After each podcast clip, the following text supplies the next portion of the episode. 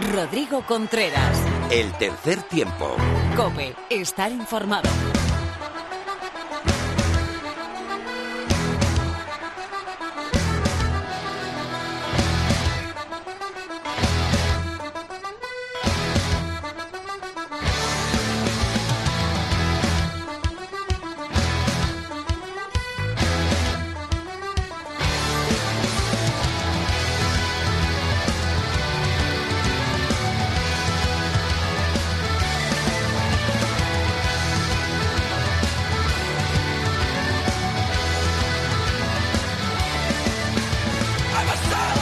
Hola, ¿qué tal? Bienvenido a este programa 182 de tu programa de rugby en la radio. Bienvenido al tercer tiempo de la cadena Cope.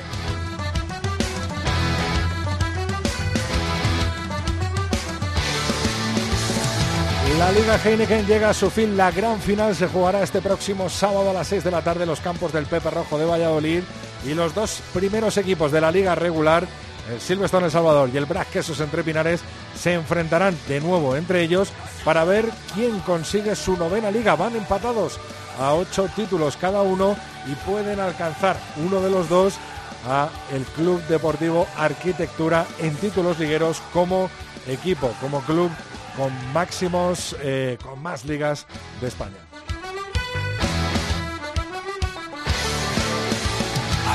La actualidad nacional del rugby, por supuesto, y la internacional te la trae Laura Rubio Valladolid. Muy buenas, Laura. Hola, ¿qué tal? ¿Cómo estás? Muy bien, ¿y tú? Fenomenal. Entera, ¿no? Más o menos. No te, no te falta ningún cacho, ¿no? No, estoy bien. Estoy ya, ya estoy casi bien. Después de Juego de Tronos, bien o no. Buf, no, eso ya es No para comentar en otro momento. No, pero madre mía. Lorena López nos trae la actualidad del rugby femenino, la tertulia, el tertulión de la final de la Liga Heineken. Vendrá con nuestros dos enviados especiales en Valladolid, David García de Emisiones Deportivas y Miguel Ángel Torres Teto de Cope Valladolid. Mar Álvarez nos contará cómo se vive una final desde el banquillo y con los jugadores eh, reservas. Y por supuesto que cerrará el programa nuestro amigo y compañero José Alberto Molina, Phil, con su nuevo Sinbin. Antes te recordamos las redes sociales, Laura. En Twitter estamos en arroba 3 tiempo cope con número, en facebook.com barra tercer tiempo cope y nuestro email es el tercer tiempo arroba cope.es. Jorge Zarza, Javi Rodríguez y José Colchero a la técnica. Empezamos cuando queráis, chicos.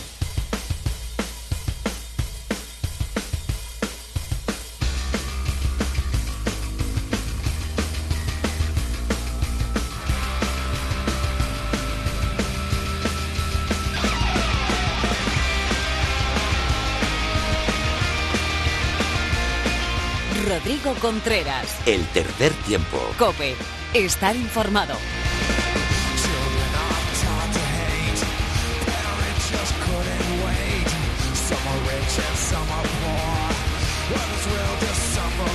José Javi le gusta a Laura, ¿eh?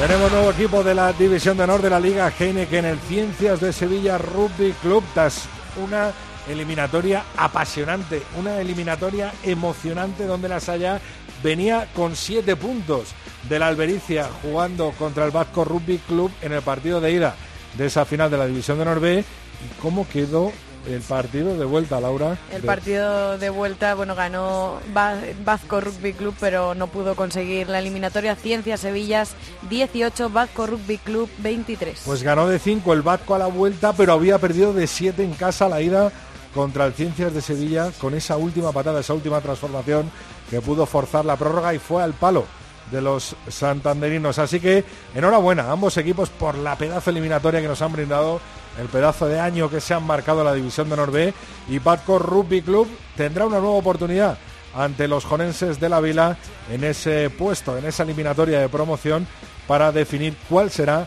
el último equipo de la división de honor de la Liga Heineken.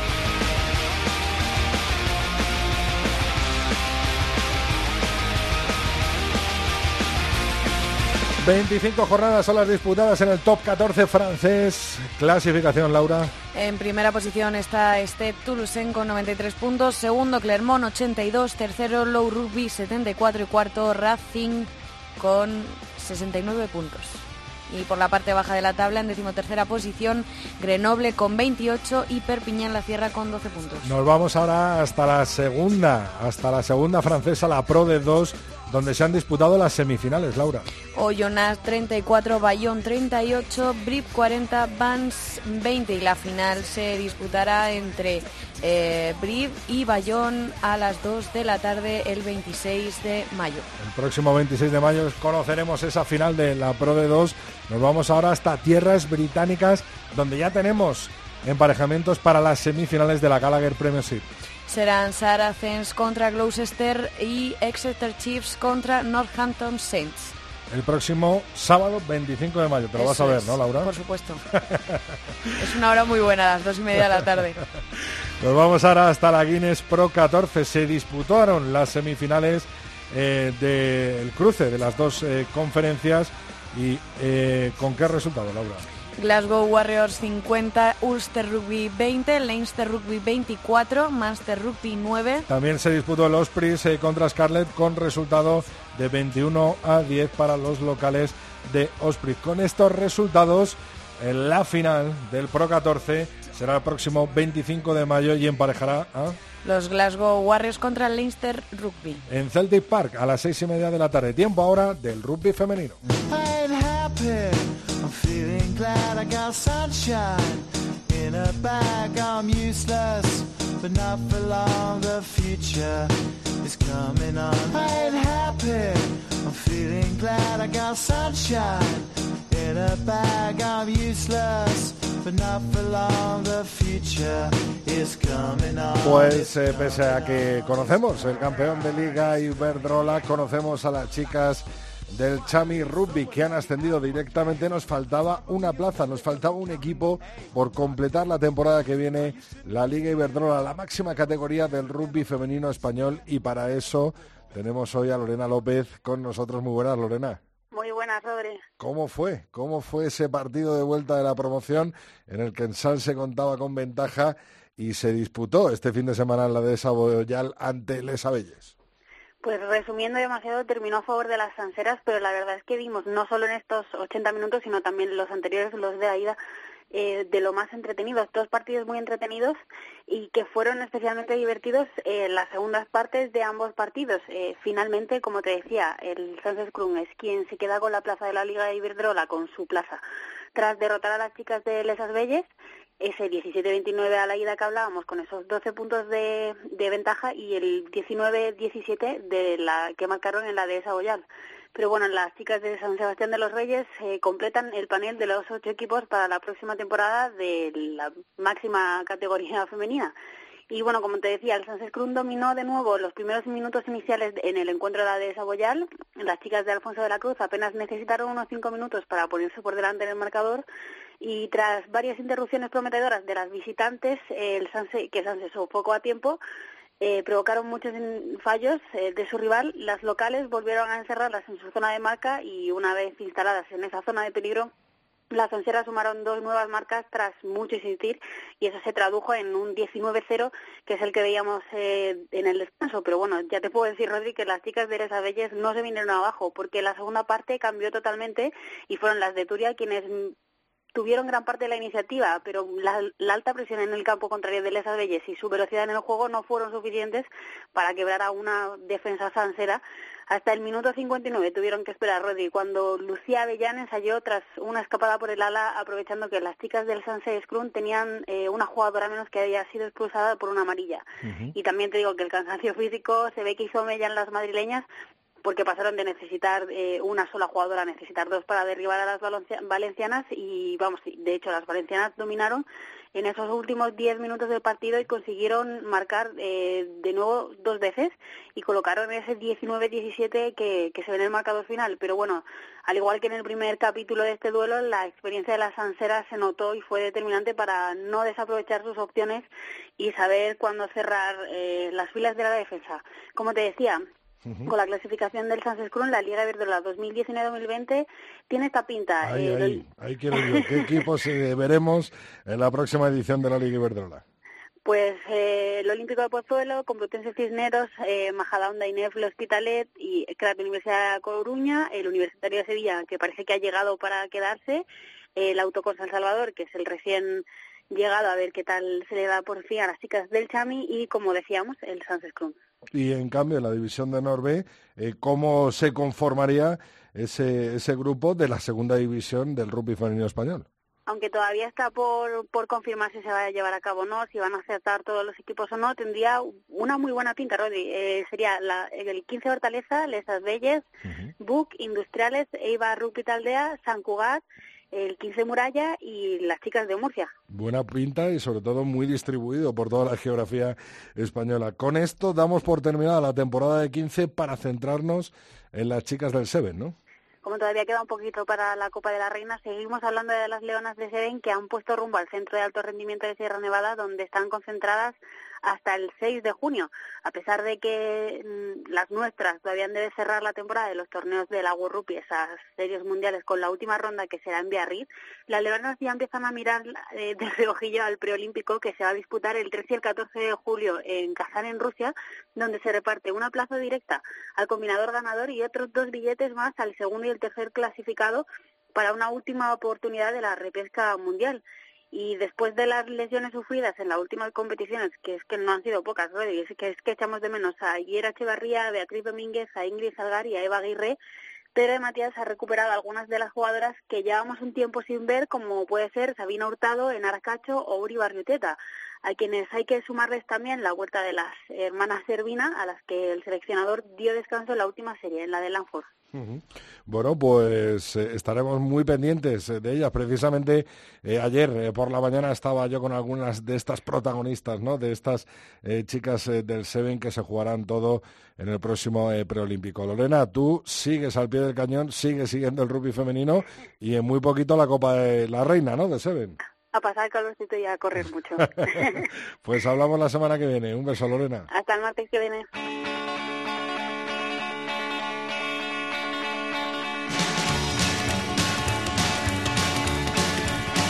Rodrigo Contreras. El tercer tiempo. Cope. Estar informado.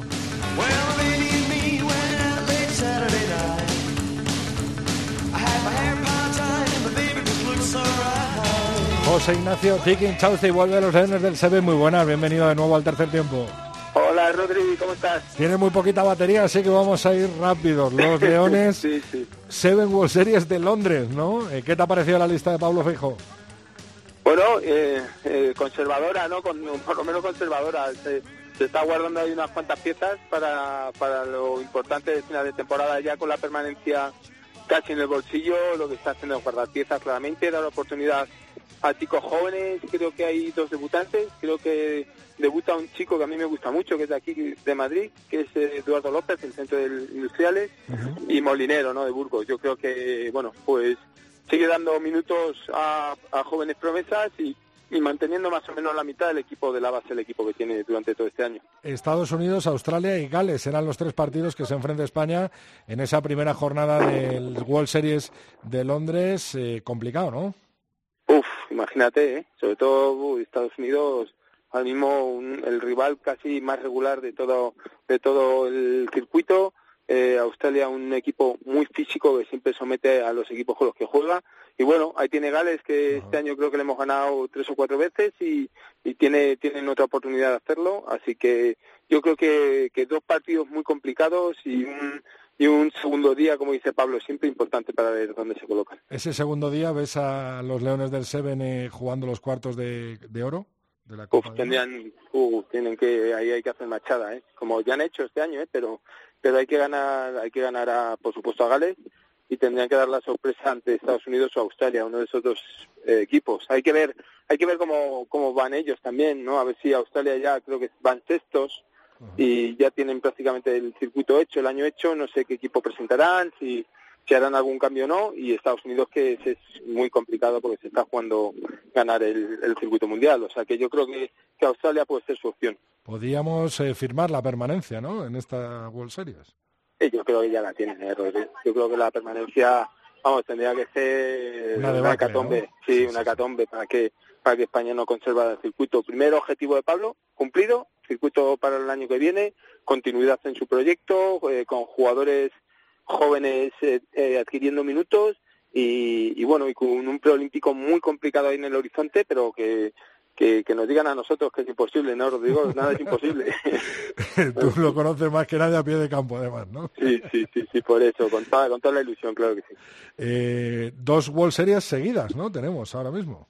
Sí, hacemos, ya cierran, cierran el circuito con estas dos series. No sé si, si Pablo, al ser aquí series europeas, no sé si hará algún cambio para la segunda o mantendrá el bloque no sé cómo qué, es lo que tiene pensado, pero podría, podría tener esa opción, ¿eh? Podría manejar un grupo para esta primera de Londres y cambiarla para la segunda, no sé, no sé qué tiene pensado, pero vamos, las dos últimas del circuito y sobre todo eso, con, la cabeza y con la mente puesta ya en esa en ese europeo y en ese preolímpico que viene. Tiki, si te parece, hablamos el martes que viene del resultado de esta World Series de Londres y, por supuesto, de la convocatoria para, para esa siguiente última World Series eh, que tendrán la semana siguiente los Leones. Antes de despedirte, ¿un favorito para la final de la Liga Heineken?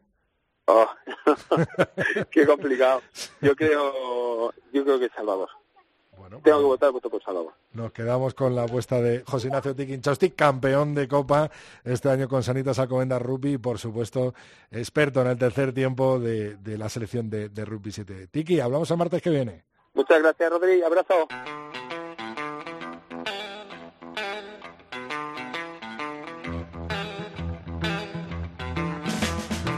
Rodrigo Contreras. El tercer tiempo. Cope. Está informado. Love me two time, baby. Love me twice today. Love me two time, girl. I'm gone away. Love me two time, girl. One for tomorrow, one just for today. Love me two time. I'm gone away. Bueno, los protagonistas de la gran final de la Liga GNK son de nuevo los dos equipos representantes de Valladolid en la máxima división del rugby español. El Chami Rugby, Silvestre en El Salvador, recibe como local, al ser primero durante la liga regular, a sus vecinos del Brac Quesos entre Piranes en una nueva final que decantará el noveno título para un equipo, para un club o para el otro. Todo abierto en el Pepe Rojo este sábado a las 6 de la tarde y el espectáculo del rugby que vuelve a Teledeporte. Y por supuesto que en el tercer tiempo no podíamos ser menos y tener a los dos entrenadores de cada equipo. Diego Merino, Brad Quesos entre Pinares, muy buenas, bienvenido al tercer tiempo de nuevo. Muy buenas tardes.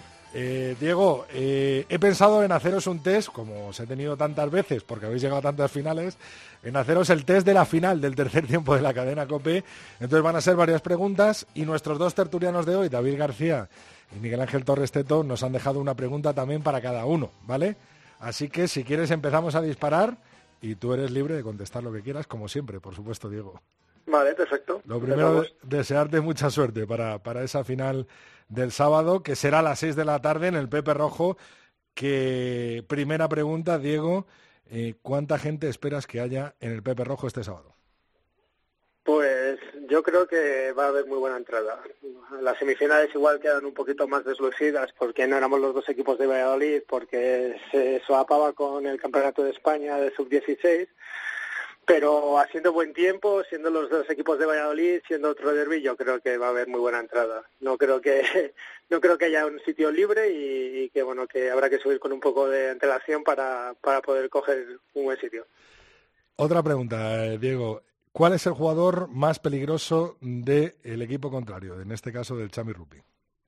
Bueno, yo creo que después de las últimas temporadas que ha realizado, yo creo que Junior Nu puede ser el, jugador en el que ellos basan, parte de su juego y en el que si las cosas se ponen complicadas van a, van a darle la responsabilidad y que él la va a aceptar completamente. Creo que muestra en cada vez que sale al campo que, es un jugador diferente, que, que le gusta tomar esa, esas, esos balones complicados, el tomar esas decisiones, el ir hacia adelante y creo que, que el sábado vamos a tener que estar muy pendientes de él. Eh, Diego, ¿tienes toda la plantilla al completo para disputar esa final del sábado? Sí, la plantilla está al completo. Eh, nos ha venido muy bien las, las semanas estas que hemos tenido de descanso para recuperar gente y, ahora mismo la plantilla está al completo y el que no está al 100% eh, va, no va a decir nada para poder participar de, la gran final. De ahí eso de, que se finge, ¿no? Estar bien para, aunque estés lesionado, en el rugby se finge estar bien, ¿no? Para jugar, ¿no? sí, vamos, si, me dejasen yo también jugaría. Eh, otra pregunta, eh, Diego. Eh, esta nos la manda David García de Misiones Deportivas y nos dice cuál es el presupuesto ideal para el Brass Quesos Entre Pinares para la temporada que viene. Mm, no tengo ni idea de, ni no tengo idea de números. Sé que sé que se habla mucho de los presupuestos que tenemos las plantillas, los equipos de Valladolid y, y bueno, creo que muchas veces esa, esas cifras son muy infladas. El presupuesto que maneja el club es para todo el club, no solo para División de Honor y hay muchas más cosas que el equipo de División de Honor. Hay un equipo B, hay categorías inferiores, hay muchísimos desplazamientos durante todo el año y muchísimos más gastos que, que solo fichajes y traer gente para el equipo de División de Honor. Entonces ahora mismo no sé cuál sería lo ideal porque no manejo números y, y no sé cuándo, no sé cuánto es ahora mismo. Eh, Diego, eh, ¿crees que eh, le falta humildad al rugby vallisoletano para estar un poco más amigo con el respecto a, toda España? No sé si nos falta humildad. Eh, no creo que, que de prepotencia. En los últimos años hemos estado ahí arriba. Ha habido temporadas en las que con nosotros no se contaba, ni con El Salvador ni con nosotros. Y para nosotros es una alegría y un orgullo el poder, el poder estar ahí y, y lo que queremos es disfrutarlo el mayor tiempo posible. Mejor somos una, sí, sí, somos una ciudad eh, que se ha volcado con el rugby y creo que debemos eh, sentirnos orgullosos de, lo que se está consiguiendo. Mejor momento te decía como entrenador del Brasqueso entre Pinales. Ha habido muchos. Eh, siempre que se gana, siempre que se gana son momentos felices. No sé. Espero que el, el, momento más feliz sea el sábado por la tarde después de haber ganado la novena liga para el club. ¿Sería un fracaso la temporada del Quesos si no se gana este próximo sábado? Hombre, no, fracaso no, pero sí que no, es, no estaría en nuestros planes. Eh, ha sido una temporada dura, el que ya se nos han escapado dos títulos por los que a principio de temporada queríamos pelear. Y, y ahora mismo, bueno, pues eh, es cierto que nuestro nivel ha sido muy alto, que las exigencias nuestras propias son muy altas, que las exigencias de los de fuera también son altas y, y claro, todo lo que no sea ganar parece que es un fracaso, pero bueno, luego hay que mirarlo con perspectiva y es muy difícil estar tanto tiempo ahí arriba y siempre se puede permitir eh, un pequeño traspié. Eh, Diego, la pregunta de Miguel Ángel Torres Teto, ¿por qué creen que a pesar haber demostrado que la presencia en Europa es inviable económicamente por ausencia de fechas libres y por eh, deficiente estructura de plantillas, mucha gente sigue insistiendo en que hay que ir a una competición que ni siquiera ha sido un éxito. No sé, eh, creo que mucha gente opina sin, tener eh, toda la información. hay gente en el club que se dedica a cuadrar todo este tipo de cosas y, si ven ellos que es inviable, es que es inviable. Es cierto que, que todo el mundo cuando tiene que opinar sobre terceras cosas, pues su opinión es más desde el, desde el corazón muchas veces y, y bueno, pues eh, cuando te tienes que tomar una decisión así también eh, tiene que participar la cabeza. Se aceptó en una temporada en la que vieron que se podría se podía cuadrar con muchísimo esfuerzo y se ha rechazado en otras temporadas en las que no ha sido viable o se veía que se iba a exponer y arriesgar demasiado y cosas que no teníamos. Entonces, me parece que, que ahí los directivos hacen las cosas bien y, y si ellos lo ven viable, perfecto, y si no lo ven viable, también bien. La opinión de Diego Merino, entrenador del Quesos Entre Pinares, ¿crees que el próximo campeón de liga, que se definirá este sábado, debería jugar el año que viene en Europa? te vuelvo a repetir, si, somos nosotros, si es viable, genial, pero hay, hay otras cosas y otros factores que no tiene por qué saber todo el mundo y, y que hacen que igual sea viable. Bueno, pues Diego Merino, muchísima suerte para este próximo sábado, 6 de la tarde, final de la Liga Heineken.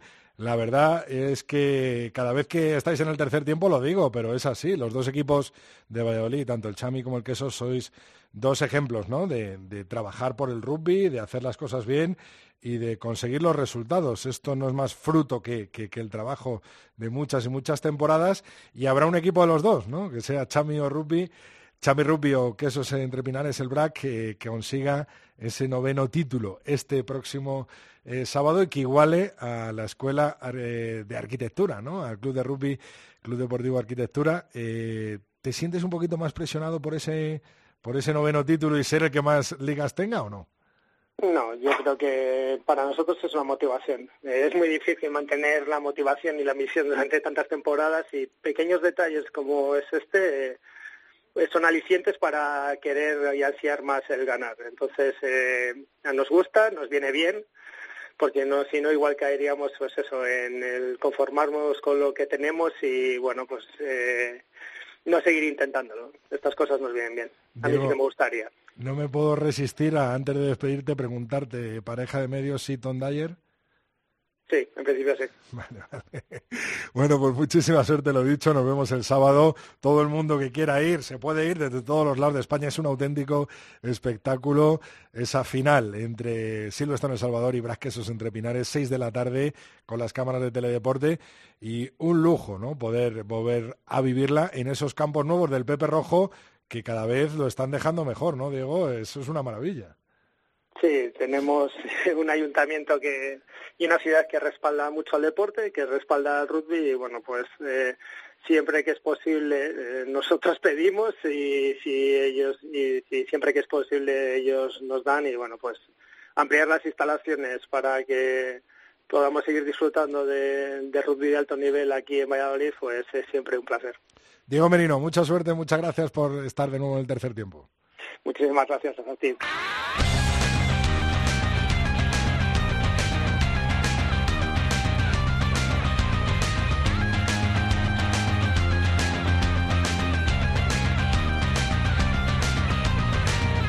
Rodrigo Contreras. El tercer tiempo. Cope. Estar informado.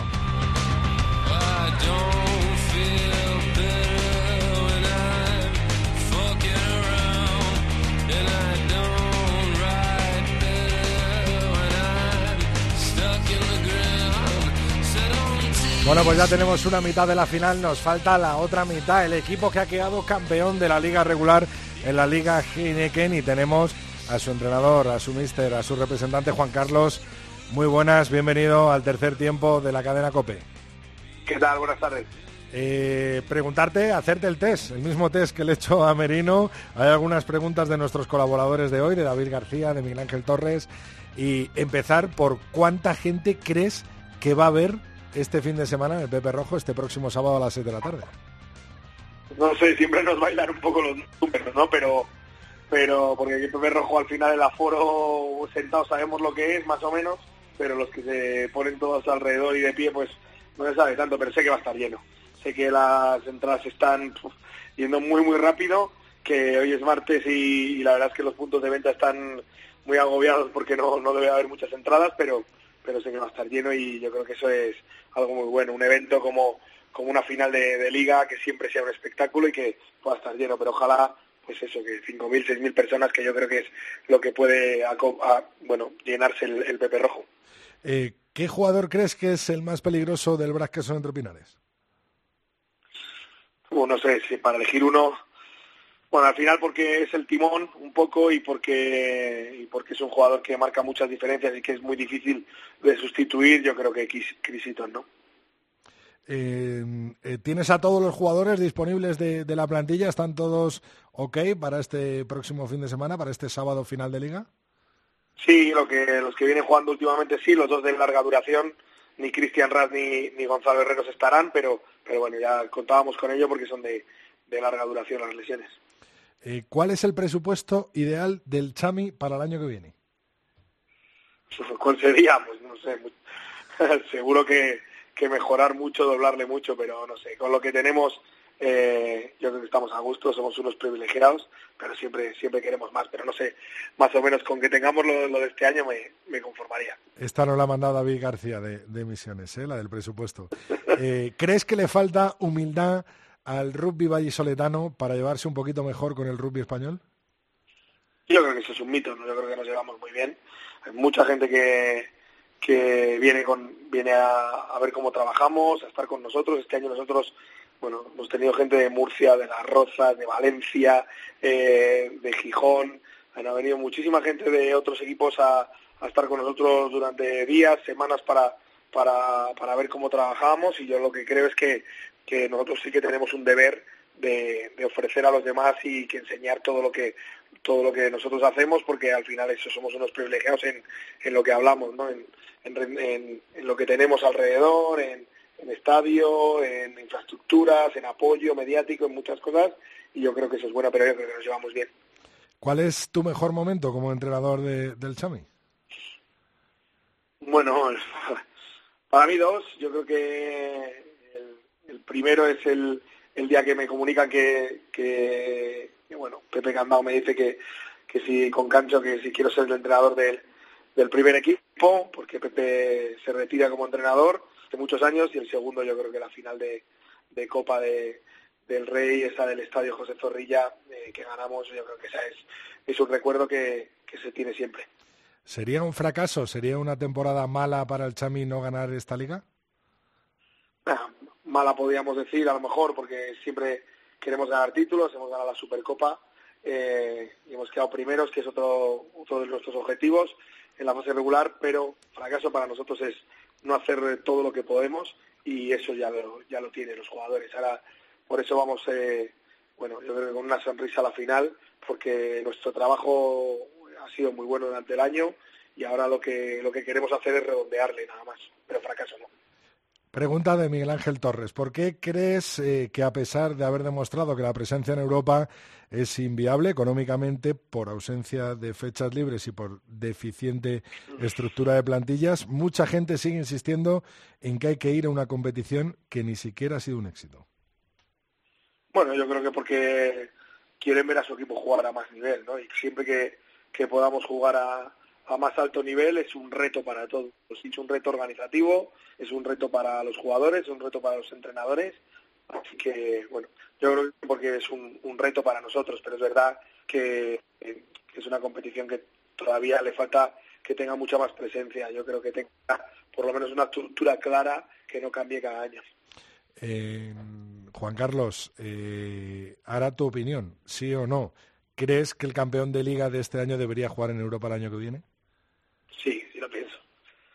Pienso, para mí es un reto, yo quiero jugar siempre con, contra el mejor equipo posible enfrente para, para, bueno, para que nos ponga en nuestro sitio y, y para que veamos dónde, dónde estamos. Para mí yo siempre quiero tener esa medida, pero entiendo que estructuralmente para un calendario como la Liga Española es casi imposible y, y como está planteada que por la, por la europea, eh, por la RPC, eh, también es bastante, bastante complicado.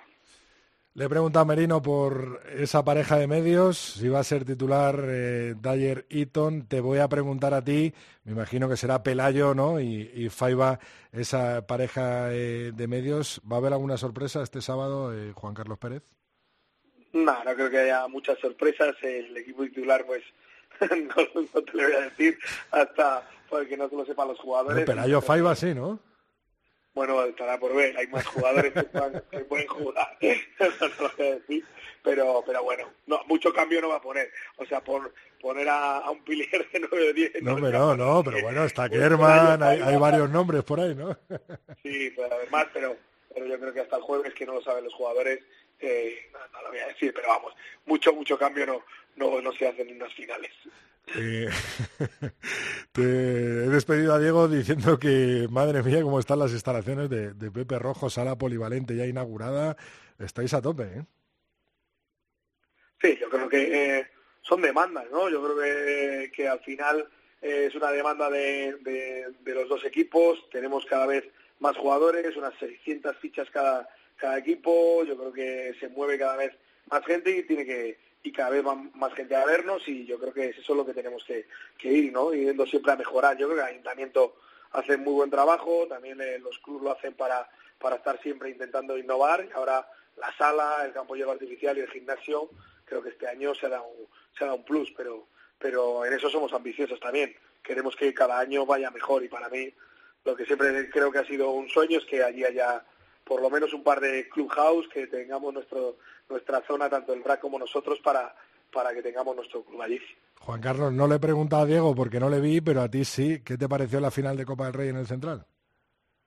Bueno, tensa, ¿no? Tensa, tensa. Yo creo que lo bueno que nosotros no, no, estábamos jugando nada, pero pero imaginando ser Tiki o Sergio Sergi Guerrero tenía que ser tenía que ser la leche, ¿no? Yo creo que es una final muy igualada en el que el Barça le puso las cosas muy, muy difíciles a un Alcobendas que estuvo más atenazado de lo normal, pero que tenía más fondo de banquillo y en los últimos minutos, bueno, consiguió llevar el partido ahí a cerquita de la zona de, ensayo del Barça, con Melés en la esquina superior y, y al final, pues bueno, un espectáculo otra vez, mucha gente en un partido rugby, muy bien organizado por el, por el Cisneros, así que yo creo que siempre otra cosa positiva para, para el rugby español y de los clubes de, la División de Honor. Pues Juan Carlos Pérez, eh, entrenador del Silverstone El Salvador, del Chami Rugby, organizador de esa final del próximo sábado a las seis de la tarde en los campos de Pepe Rojo con las cámaras de teledeporte eh, presentes. Te deseo muchísima suerte eh, la última pregunta que he hecho a tu homónimo eh, en el BRAC ha sido que si puede esa presión de conseguir esa novena liga y empatar con el con la escuela, ¿no? Con, con la arquitectura y no sé, no sé si a ti te puede esa presión o no.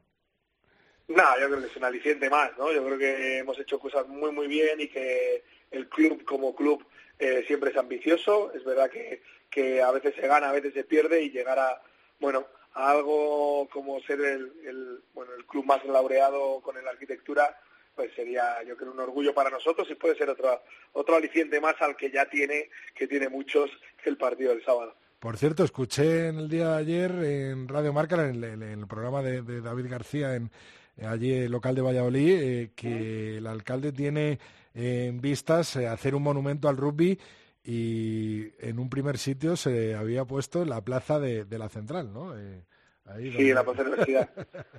sí, sí, yo creo que, yo creo que, pues, eh, yo creo que es una cosa bonita y que, y que la gente del rugby se lo merece, no, no por los que estamos ahora, ah. sino por todos los que han hecho antes.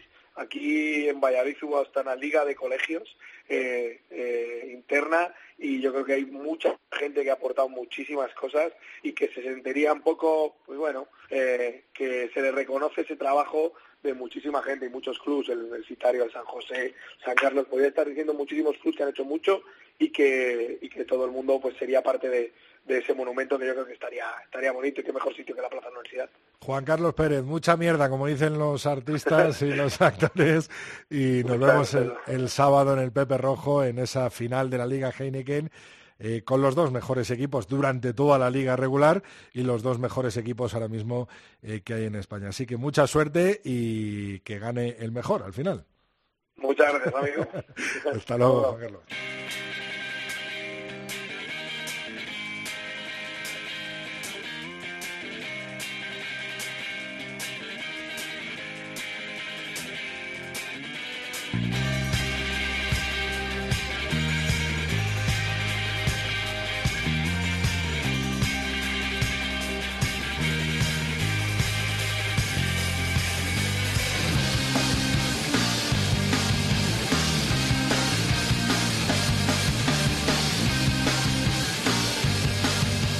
Rodrigo Contreras. El tercer tiempo. Cope.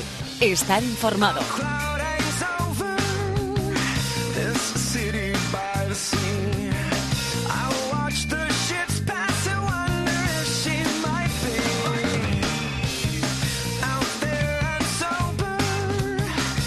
No dejan de sorprenderme Javi, José y Jorge ¿eh? con la música que han elegido para el tercer tiempo. Estoy muy aprobado, ¿eh, chicos?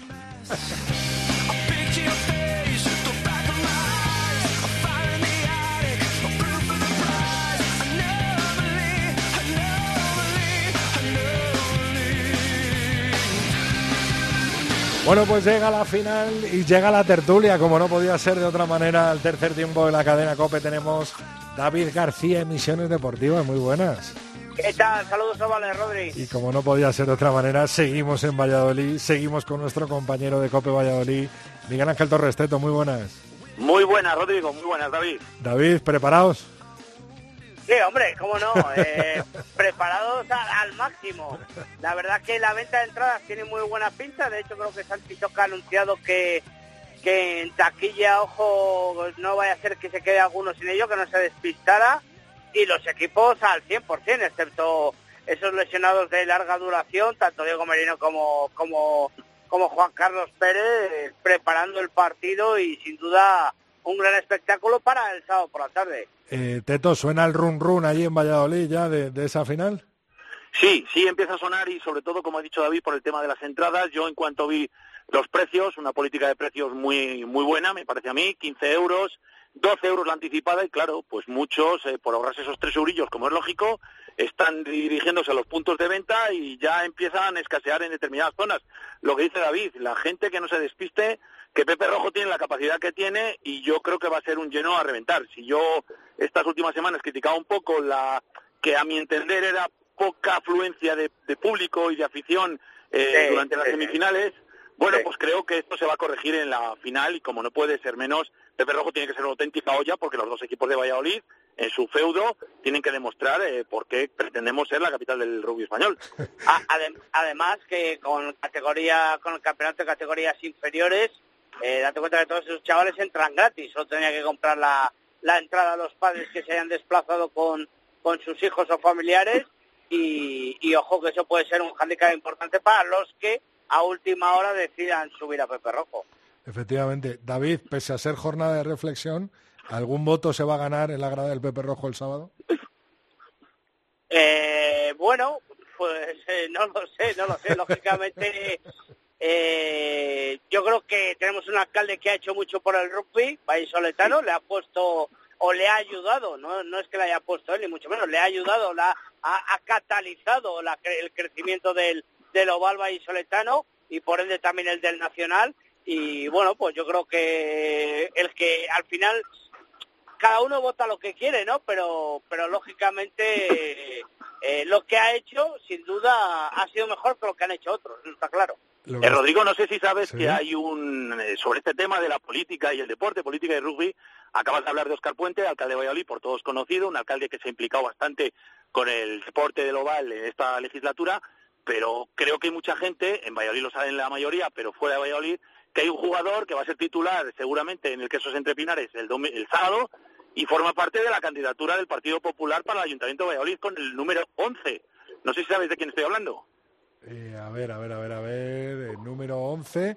No, no, no, va, como número 11 en la candidatura. Ah, creía que era el número 11 del BRAC. No, pero tiene un apellido muy, muy limpio. ¿Eh? ¿Tiene? Un apellido muy limpio. Sí, absolutamente. Se llama Francisco de Paula. No sé si te vas acercando ya por ah, ahí. pues, coño, si me das una pista con el toreo, pues ya me hubiera...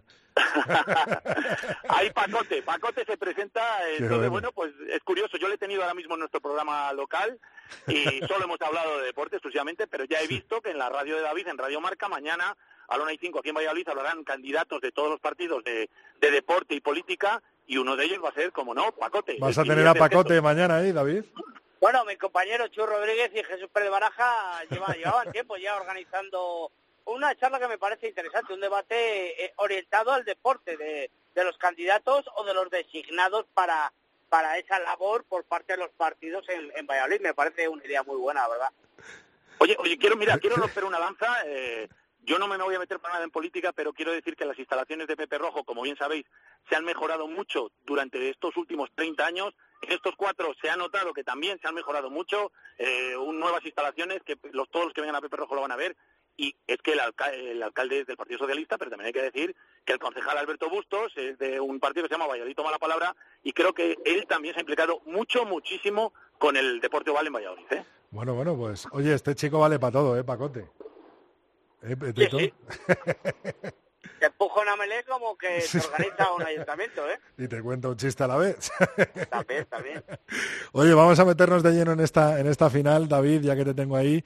Em, ¿Cuáles son las claves, no? Las claves eh, de cada equipo. Hablaba con Merino y, con, y con Pérez ahora mismo. Eh, les entrevistaba y les preguntaba por, por los eh, focos más fuertes del equipo contrario.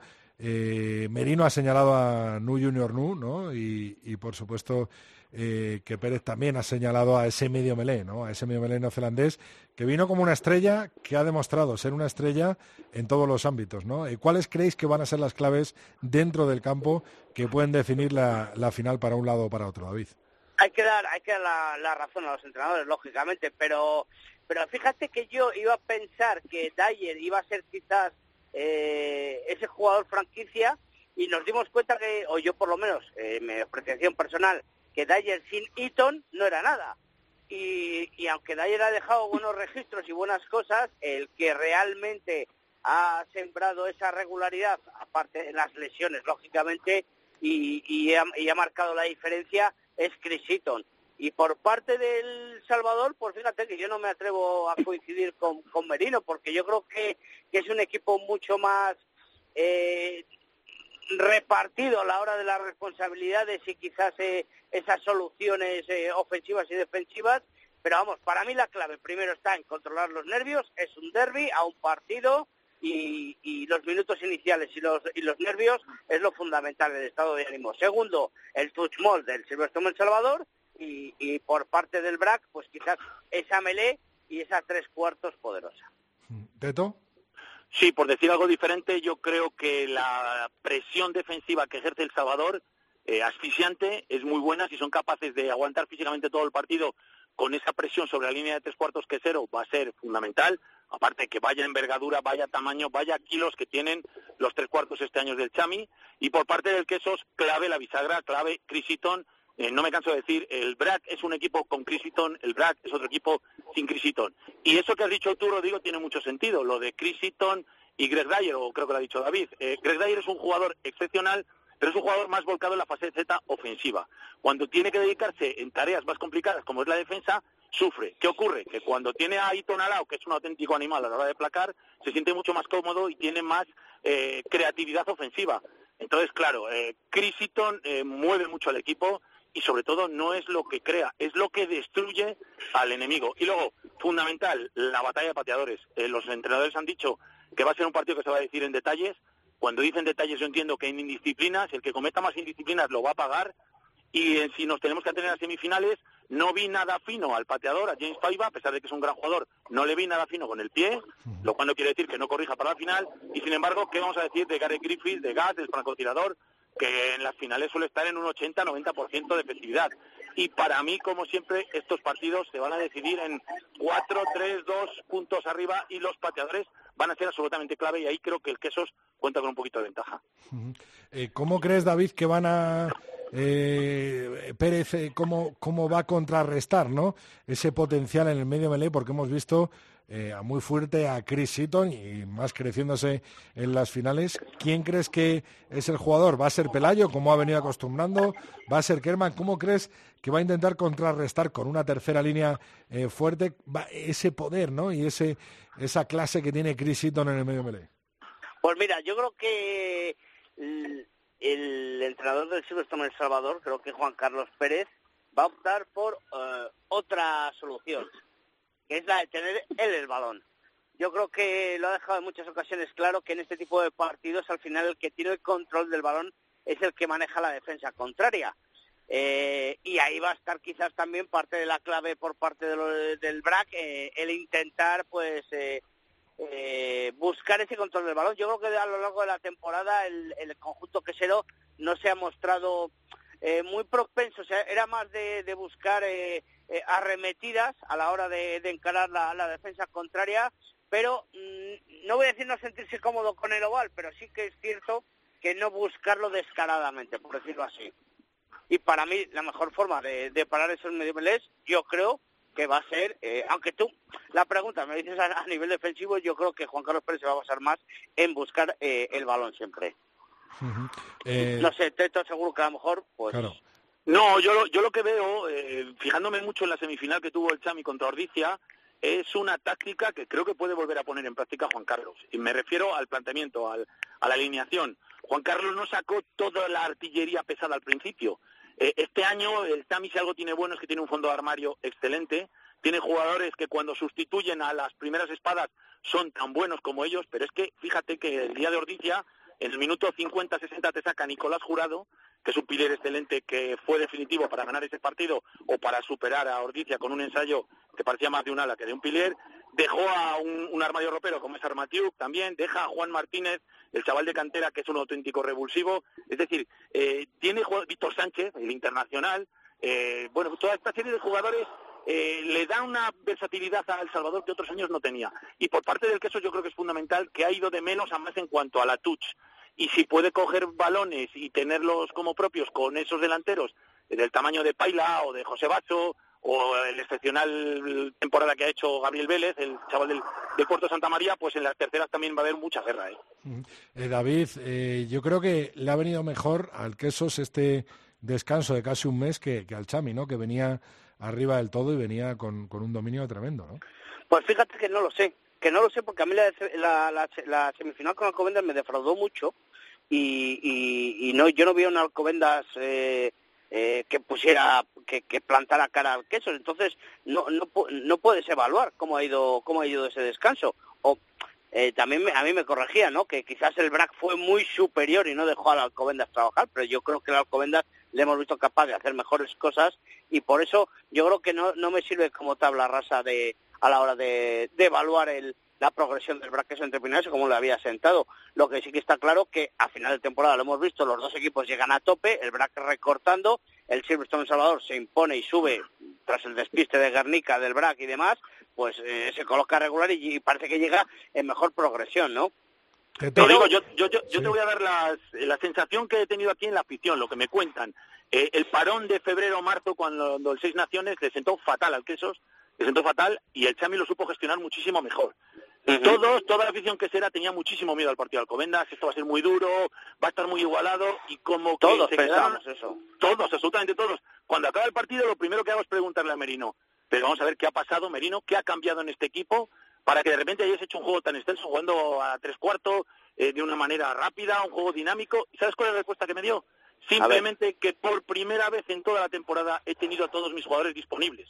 No sé si trataba de tirar algún puyazo por ahí, pero Merino lleva todo el año quejándose de que no ha podido entrenar con mucha gente, que ha habido eh, perdón, partidos, sí, que se han preparado durante la semana con 12 jugadores. Por sí, eso es, cierto, Entonces, dice que por primera vez ha tenido durante tres semanas a todos sus jugadores y en buen estado de forma. Y dice, cuando tienes a toda la gente, pues podemos jugar así. Mientras no las tenga, no lo puedo entrenar. Eh, David, eh, ¿crees que el campeón de liga debería jugar en Europa el año que viene? Rodrigo y su pregunta. Rodrigo y su pregunta. se lo he preguntado a Merino y a, Pérez, ¿eh? a los dos. ¿eh? Bueno, pues ya veremos lo que han dicho. Yo, yo, creo que ellos encantados, ellos querrían, porque al final es algo de despachos, entre comillas. Yo creo que sí. Pero eh, basándome en esta última temporada, en esa Continental Cell, que sinceramente pues se ha devaluado de forma tremenda comparada al año anterior, por ejemplo, con esa final en Fadura, eh, en las Bilbao Finals, ¿no? Pues eh, no lo sé, no lo sé la verdad, porque habría que ver cómo se plantea, como en años anteriores, ¿no? Eh, a ver, a ver qué se propone, a ver qué equipos van, a ver en qué grupo, pero yo creo que si queremos crecer, lógicamente hay que enfrentarse a nivel internacional con otros equipos y de mejor calidad. Que luego está, pues eso, te vienen algún equipo portugués, algún equipo italiano, que, quizás no, no plantean esa, ese, ese nivel, pero, pero para mí me parece fundamental, lógicamente, para la ciudad, para el rugby y para el rugby español. Teto, tú con tu pues pregunta a los entrenadores lo has dejado claro, ¿no? Eh, bueno, pues es que a mí me parece como David, que es maravilloso, pero no vamos a vivir en los mundos de Yupi, vivimos en el rugby que tenemos, tenemos las aficiones que tenemos, tenemos los, el dinero que tenemos, entonces creo que está muy claro que ni por calendario no hay, no hay fechas libres, ni por economía. Lo que da la organizadora no da ni siquiera para viajar un, para pagar un viaje en avión a Georgia o a Rumanía, ni por lo que te exigen deportivamente. Recuerdo que hace años al Quesos se le planteó, se le exigía por parte de la, de la Federación Europea eh, ocho primeras líneas profesionales.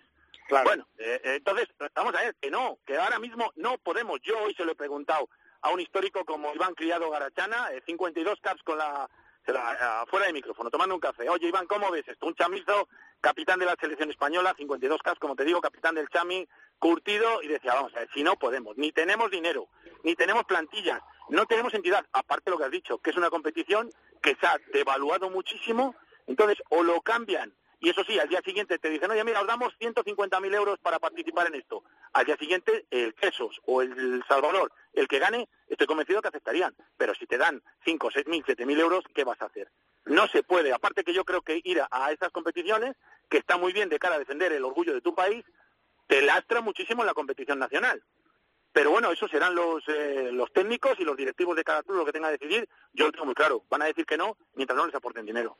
Última pregunta de, la final. David, ¿crees que va a haber alguna sorpresa en este sábado a las seis? Eh, ¿A qué te refieres? Eh, dentro de las alineaciones, tanto de Merino como de, como de Pérez. pues es que es muy difícil. Pero fíjate que en eso Juan Carlos Pérez, que otras veces, otros años, quizás nos ha sorprendido a la hora de contrarrestar y buscar eh, pues eh, enloquecer un poco al rival eh, tiene, lo ha hecho Teto que este año tiene una plantilla súper compensada en todas las líneas que puede disponer puede haber alguna sorpresa pero no no como otras veces que hemos visto que ha cambiado líneas o posiciones en jugadores pero yo creo que al final al final tiene un equipo muy compensado y cualquiera de los jugadores de los, que tire pues puede puede enfrentar perfectamente pues no sé cambios de centros o tal no no no no veo no veo ¿eh? no veo porque yo creo que al final ha llegado en el último tramo bien con todo el equipo asentado y, está funcionando y lo vimos lo vimos con Ordicia un equipo peleón que, que, peleaba ahí cada cada fase cada punto de encuentro y el y el Silvestre Salvador respondió eh, tiene banquillo para hacer cambios como bien ha dicho Teto yo creo que no, yo creo que no. Eh, Teto, ¿vamos a ver un partido muy táctico como las últimas finales entre los dos de Valladolid o va a ser más vistoso? Absolutamente seguro que va a ser así. Eh, y es lo que yo no quiero. Yo quiero que sea un partido loco, que El Salvador rompa las líneas del Quesos constantemente, que el Quesos, eh, Eaton y Dyer se cuelen todo el rato, que haya espectáculo y que acabemos 50-46 o 46-50. Y creo que no va a ser así. Si te fijas, todos los partidos derbis no superan frecuentemente la veintena de puntos. Creo que 24-22 fue el primer fue el partido de Supercopa. Eh, 26 de 17 o 19 fue el primer partido de Liga. El único que fue extraño, fue extraño, 20-0 le metió el Quesos al Salvador en la vuelta. Eso sí que me parece raro. Creo que va a ser como siempre, un partido trabado, igualado, muy emocionante, eso sí, muy emocionante, pero más vistoso para el aficionado que para el público en general, que tendrá pocos ensayos e insisto, los pateadores decisivos. Eh, o aciertan los pateadores o pueden dar por perdido ese partido. Ojalá me equivoque, Rodrigo. David, eh, Ciencias, nuevo equipo de la División de Honor, nuevo equipo de la Liga Heineken. Sí, los científicos al final, por cierto, el error garrafal del pateo a palos de Vasco, no sé, es que todavía yo entiendo que no he conseguido hablar, no he podido hablar con nadie de Vasco ni, ni de, sus, de su cercanía, ¿no? Pero yo creo que debía haber algún tema de, de error de comunicación, que no supieran exactamente cómo iba, no el marcador del partido, sino la eliminatoria, porque jugárselo a bote pronto eh, con ese drop, un tirapalos tan decisivo que daba la prórroga, me parece un error garrafal, garrafal, pero bueno, yo entiendo que hubo algún fallo de comunicación o algo, porque si no es incomprensible, pero los científicos, pues otra vez, otra vez arriba, eh, a pelear eh, con los viajes, sobre todo, recordemos, yo creo que es el equipo que más problemas tiene porque es el que más kilómetros tiene que a la hora de, desplazarse.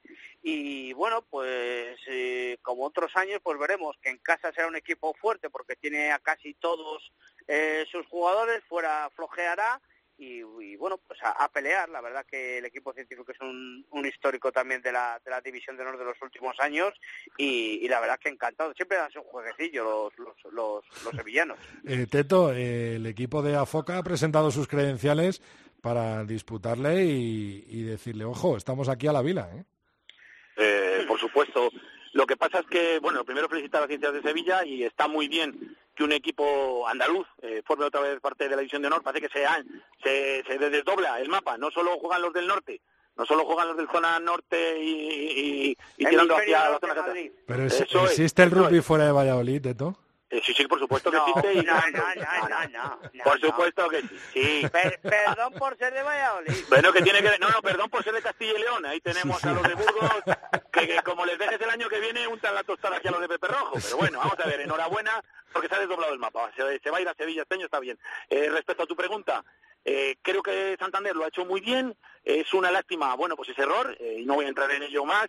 Y lo que creo es que ese error quizá les ha lastrado mucho. Me imagino que la vuelta de regreso a casa ha tenido que ser dolorosísima y no sé si ese factor no les va a pesar mucho ante la Vila, porque por el juego desplegado creo que lo hicieron muy bien, nadie daba un duro por ellos después del partido de ida, eh, pensando en el calor que iba a hacer en Sevilla, que los santanderinos no iban a poder hacerlo, bueno, pues jugaron fenomenal y si juegan a ese ritmo pueden intentar eh, hacerle cosquillas a la Vila, aunque ya sabemos que es muy difícil, que eso no ha pasado en los últimos años y que el equipo de División de Honor siempre que juega la promoción eh, se mantiene creo que puede ser duro, duro para los de Santander, sobre todo por el tema anímico.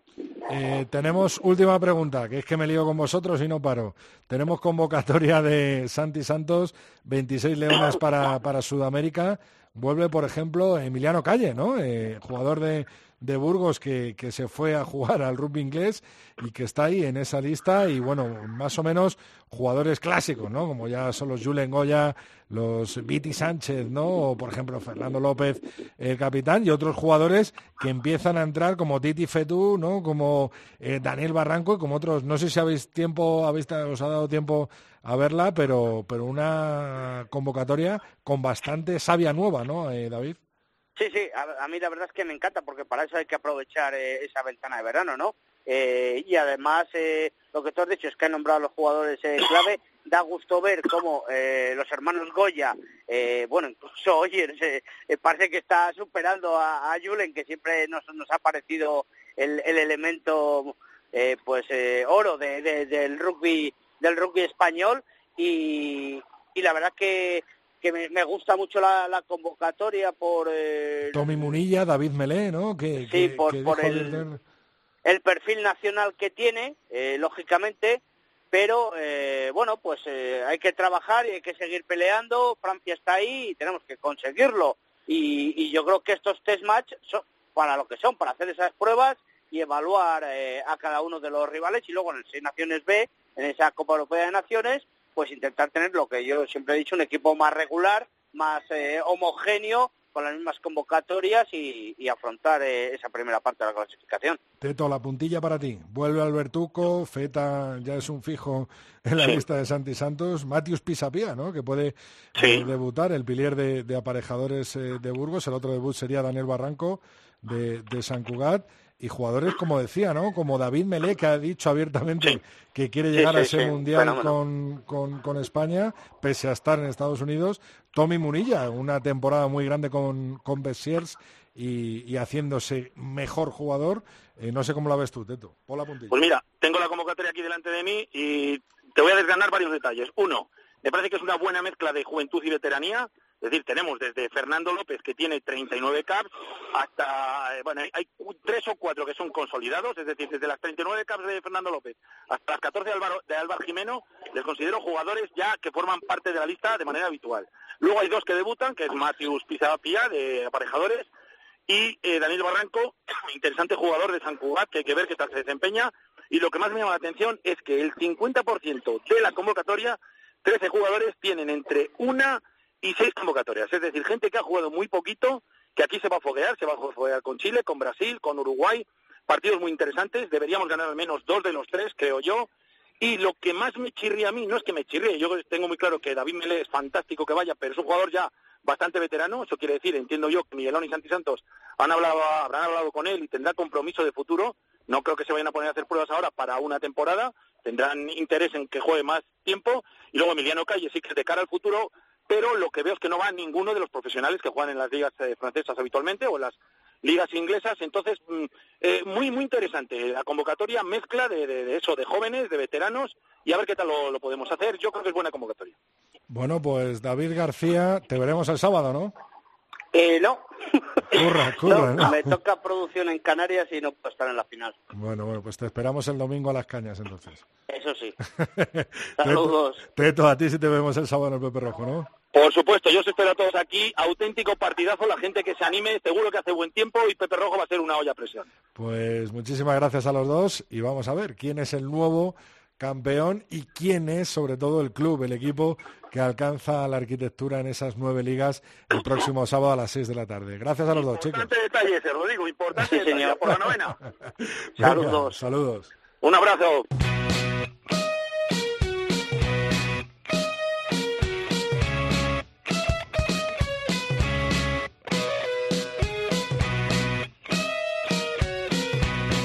Rodrigo Contreras. El tercer tiempo. Cope. Estar informado.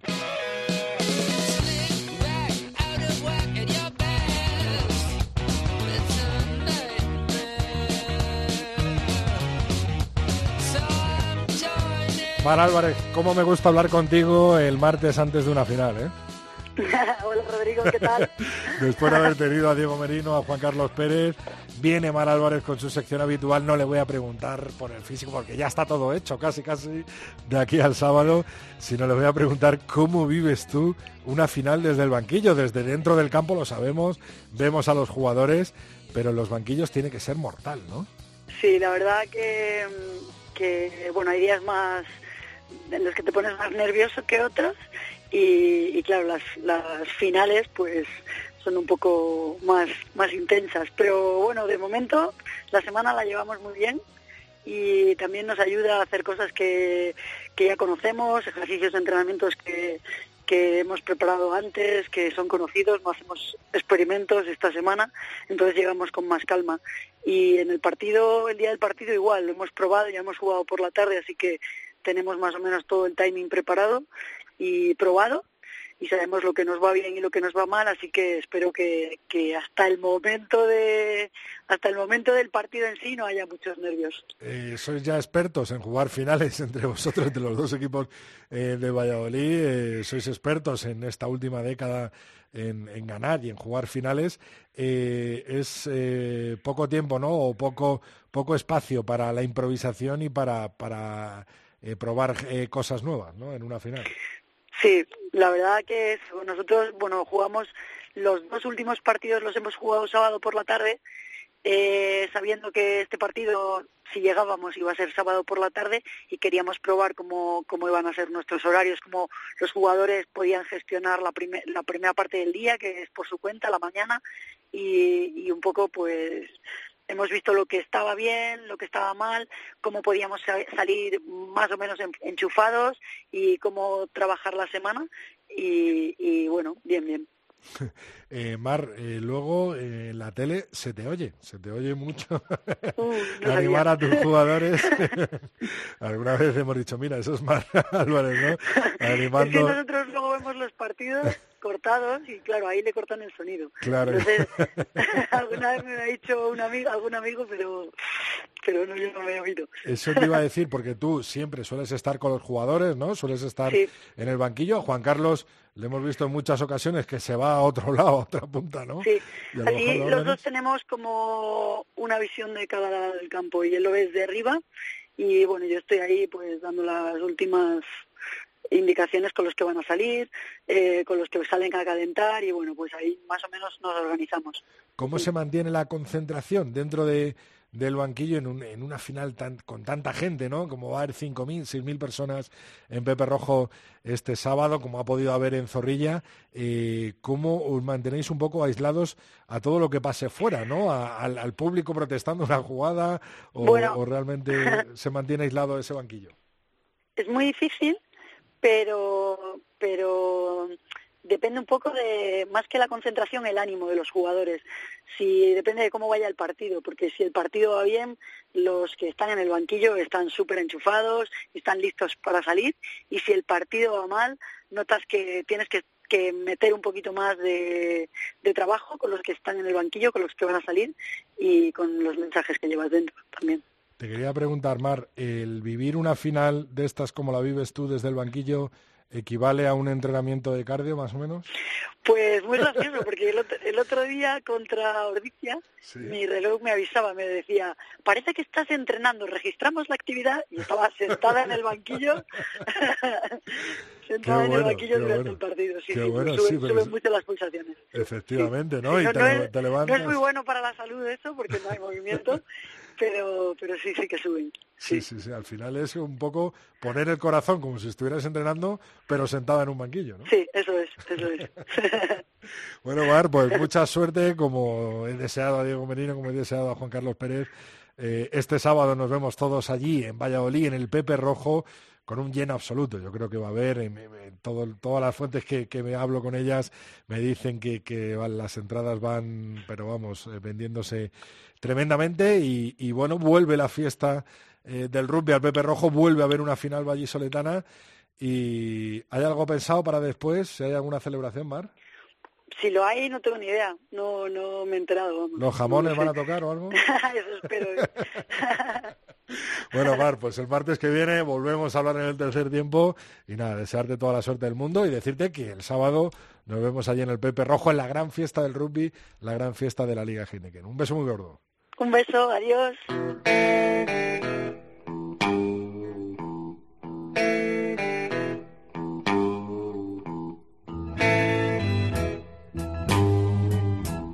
Rodrigo Contreras. El tercer tiempo. Cope.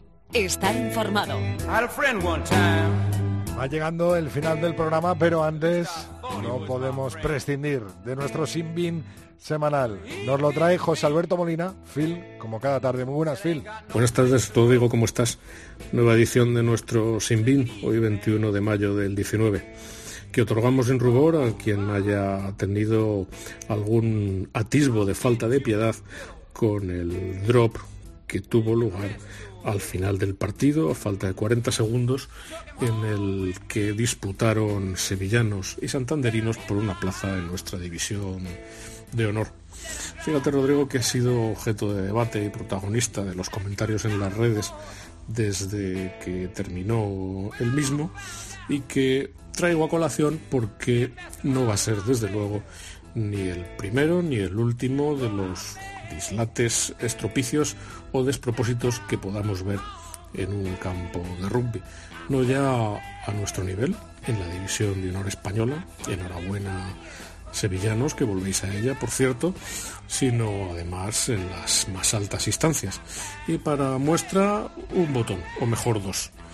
El Francia-Inglaterra de 1985, por ejemplo, que recuerdo bien, algunos veteranos seguro que también, en el que presenciamos una jugada sobresaliente de los tres cuartos galos en Twickenham, tras una notable conquista de balón de una tercera línea muy sobresaliente, Gratón, que fue el sustituto del blondo Jean-Pierre Rives, que se había retirado el año anterior, y que puso a su disposición un balón extraordinario para el expreso de Narbona, Esther se llamaba, que mediante uno de sus portentosos quiebros se adentró en la zona de marca para avanzar hasta palos, posar y así asegurar la transformación de su compañero en la apertura de Dax Lescarbura.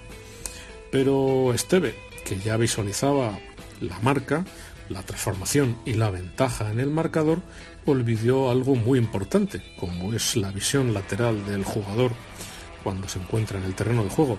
Así que no percibió al diminuto Richard Harding, medio de inglés de Bristol y de Cambridge, quien alcanzó al francés, tocó el balón lo suficiente como para provocar un adelantado que el desprevenido francés nunca había esperado. O fíjate, por hablar de un lance a palos mucho más reciente, de 2016, el presunto drop de Sergio Parise en el Stade de France contra Francia. El gesto del que se sabe eh, importante y esencial jugador que tantas veces ha cargado con su equipo a la espalda y que ha de resolver el partido de nuevo. Todos recordamos el remedo de patada, la sorpresa que nos causó tal defectuosa ejecución sobre el verde pasto parisino.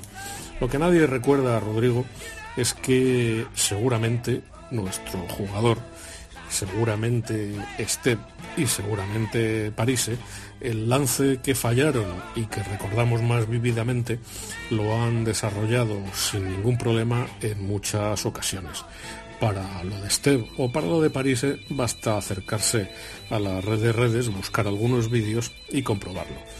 Ocurre, Rodrigo, que errare humano es y sin reproches como en lo nuestro, porque es lo propio del rugby, que más días habrá para ejecutar correctamente y saborear las mieles del triunfo. Rodrigo, hasta la próxima. Hasta la próxima, Phil, mucho ánimo, tanto a todos los jugadores del Vasco como al protagonista de esta jugada que ha protagonizado hoy precisamente el Sinbin de Phil. El martes que viene un nuevo Sinbin, veremos lo que da de sí ese partido, esa final de la Liga Heineken y por supuesto que tendremos a José Alberto Molina una semana más en el tercer tiempo de la cadena COPE.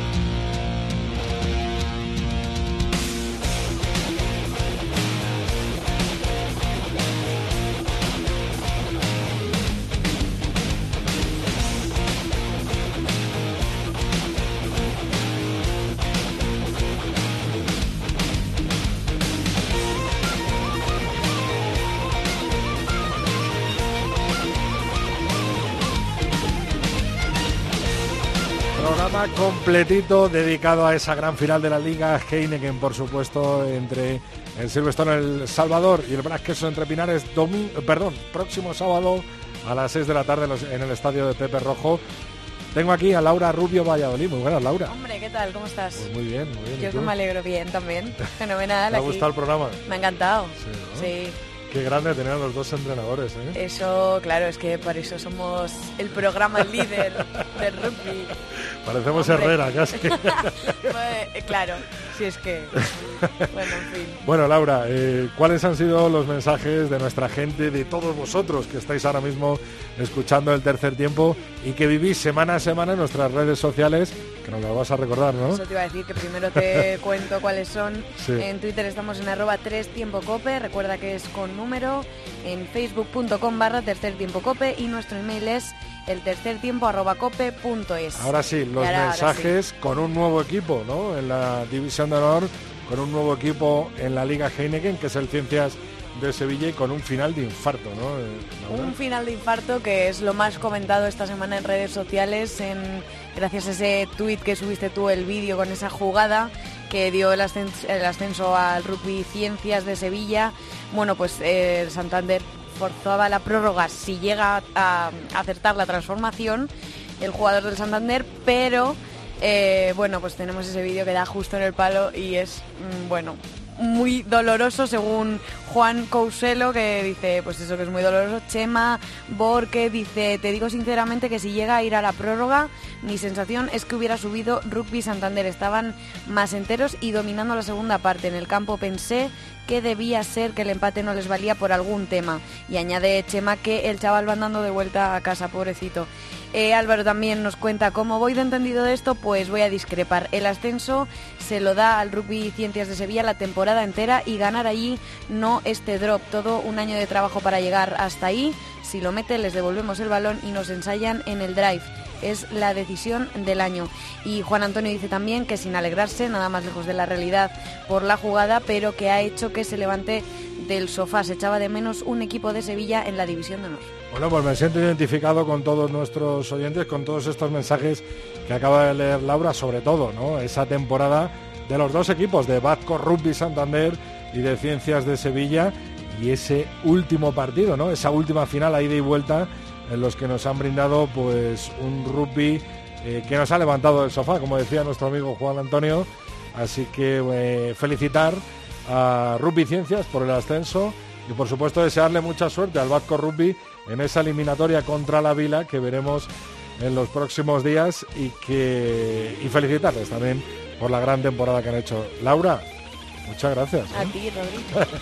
Estás, al día, estás al pie ahí del cañón. Sí, al pie del cañón, siguiendo las redes sociales gracias, Laura. Venga, adiós.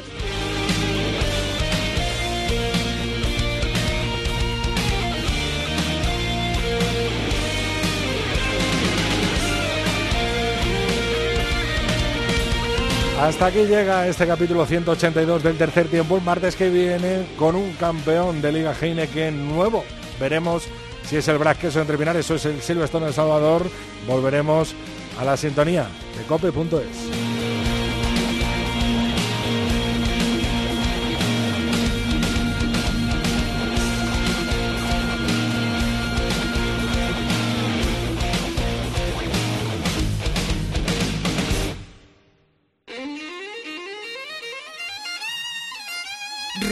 Contreras. El tercer tiempo. Cope.